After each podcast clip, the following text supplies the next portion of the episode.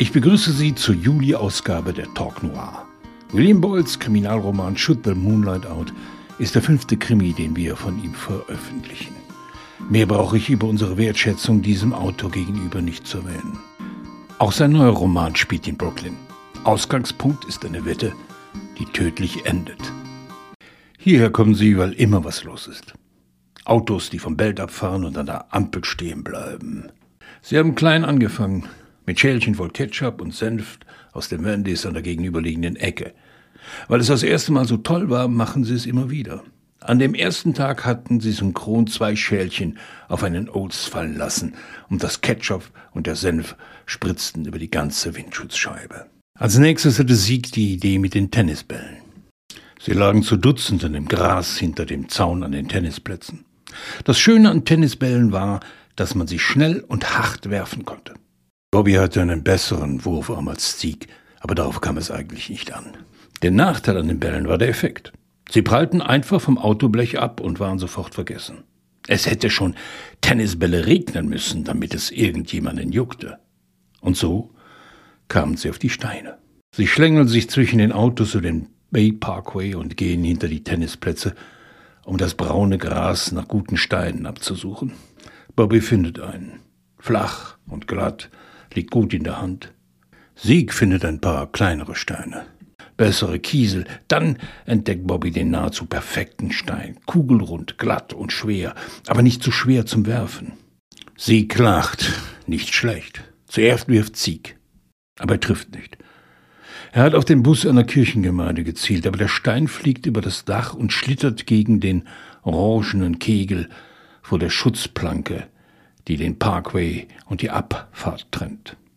Dann versucht Bobby es und erwischt mit dem ersten Stein die Beifahrertür eines rostroten Chevy Lumina. Er knallt dagegen. Der Fahrer tritt auf die Bremse und hupt panisch. Ein Mann mit Bart, der herumschaut, um herauszukriegen, was sein Auto getroffen haben könnte. Sogar von hier oben ist zu erkennen, dass er schwitzt. Er bemerkt sie nicht. Schließlich fährt er weiter und biegt an der Ampel links auf dem Bay Parkway. Sie werfen noch ein paar Steine, treffen Reifen und Motorhauben und Kofferraumdeckel, schaffen es aber nicht mehr, die Fahrer zu erschrecken, was letztlich ihr Ziel ist. Weißt du, was echt lustig wäre? sagt Bobby. Wenn man direkt in ein offenes Fenster trifft, den Fahrer erwischt, dafür kriegt man tausend Punkte. Der Erste, der einen Fahrer erwischt, ist für einen Tag der King. Wie der King? Naja, wenn ich einen Fahrer treffe, musst du einen Tag lang machen, was ich dir sage. Bobby, klau mir im Orchis eine Dose Bier oder äh, klau mir drei Pornohefte.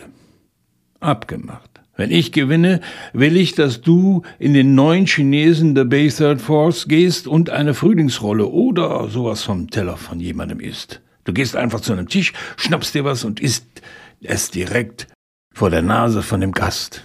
Ein verlotterter, kirschroter Toyota Corolla nimmt die Abfahrt. Er fährt langsam, als wäre der Motor zu schwach und schnauft und hustet vor sich hin. Die Fenster des Autos sind offen. Eine Frau sitzt rauchend am Steuer. Eigentlich noch ein Mädchen. Wahrscheinlich letzte Highschool-Klasse. Sie singt zum Radio mit und mustert sich immer wieder im Rückspiegel. Als der Corolla es fast bis zur Ampel geschafft hat, die gerade umschaltet, zielen Bobby und Sieg in einer synchronischen Bewegung auf das Beifahrerfenster und werfen mit aller Kraft die Steine. Dann passiert alles ganz schnell. Ein Stein trifft genau ins Ziel, der andere geht weiter neben. Nur erwischt der Stein, der in das Auto zischt, das Mädchen nicht am Arm oder an der Brust, er erwischt sie an der Schläfe. Sie zuckt zusammen, die Zigarette fällt ihr aus der Hand und sie verliert die Kontrolle über das Auto, das auf die gelbe Ampel zufährt. Bobby und Sieg zögern keine Sekunde. Sie lassen die restlichen Steine fallen, wirbeln herum und rennen über den Baseballplatz zum Radweg. Sie sehen nicht zurück. Bobby hat keine Angst, dass ihnen jemand folgt. Er hat Angst, dass hinter ihnen etwas Schreckliches passiert sein könnte. Es war doch nur Spaß, nicht ernst gemeint. In der Übersetzung von Andreas Stumpf springen wir von 1996 in das New York kurz vor dem Anschlag auf das World Trade Center. Eine gestohlene Tasche voller Geld und Drogen die mehrmals den Besitzer wechselt, wird den Vater des ermordeten Mädchens Jack Conakia und den Unglücksraben von einst Charlie French wieder zusammenführen. Aus einem Zufall heraus streben die beiden dem Showdown entgegen, in dem es weniger um die Rache als um die Tatsache geht, zum falschen Zeitpunkt am falschen Ort zu sein. Aus Jack, dem ehemaligen Schläger des Viertels, ist ein gebrochener Mann geworden, dem nur die Erinnerungen an seine Tochter geblieben sind. Jack geht in Amelias Zimmer. Seit dem Tag des Unfalls hat er nichts mehr darin angefasst. Die Jalousien am Fenster sind verstaubt, die gelben Wände noch gelber. Er betrachtet die Poster auf ihrem Bett. Zwei sind von der irischen Band, die sie mochte, den Cranberries. Eins zeigt das Cover ihrer Lieblingsplatte, No Need to Argue. Das andere ist von einem Konzert in Jones Beach, das sie 1995 besucht hatte. Besonders die Sängerin gefiel ihr. Ein paar Zeitungsausschnitte, Bands, Filmstarts. Mit den meisten Namen kann auch heute nichts anfangen. Auch die Weltkarte hängt da, auf der sie alle Orte, die sie sehen wollte, mit Nadeln markiert hatte. Das Bett ist so, wie sie es verlassen hat. Ungemacht. Die Kiltdecke mit Schachbrettmuster, die Janie an einem Stand in der 86th Street gekauft hatte, ist gegen die Wand geschoben. Das grellbe Laken ist zerwühlt. Am Fußende des Bettes stehen Stiefel.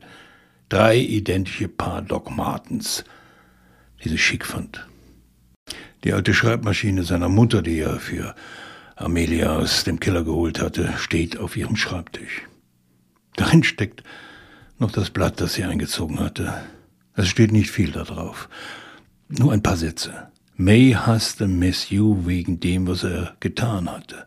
Am liebsten hätte sie sein Haus und sein Auto in die Luft gesprengt. Am liebsten hätte sie seine Mutter vergiftet.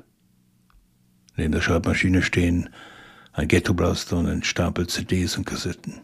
Auf der anderen Seite stapeln sich Bücher. Casey Ecker, Catherine Dunn, Hubert Selby, Evan Welch, William S. Burroughs, Sam Shepard, Jim Carroll. Ein paar Namen kennt er, vor allem durch sie, aber mehr weiß er nicht mehr von ihnen.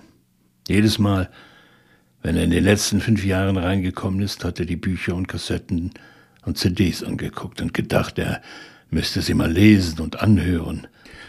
Dann würde er Amelia wieder näher kommen. Warum haben sie ihr gefallen? Das könnte er aus diesen Büchern und Songs über seine Tochter erfahren.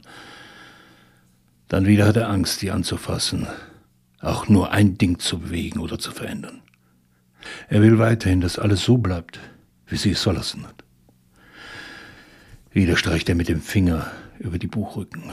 Oben auf dem Turm liegt Casey Eckers harte Mädchen weinen nicht. Was für ein Titel. Erinnert sich, dass Amelia darüber gesprochen hat. Vielleicht sollte er damit anfangen.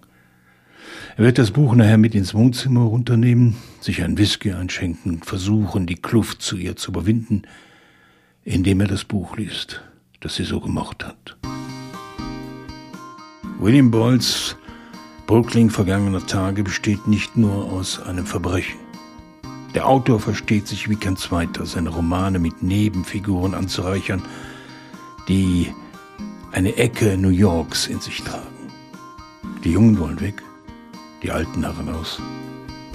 Das Verbrechen bleibt.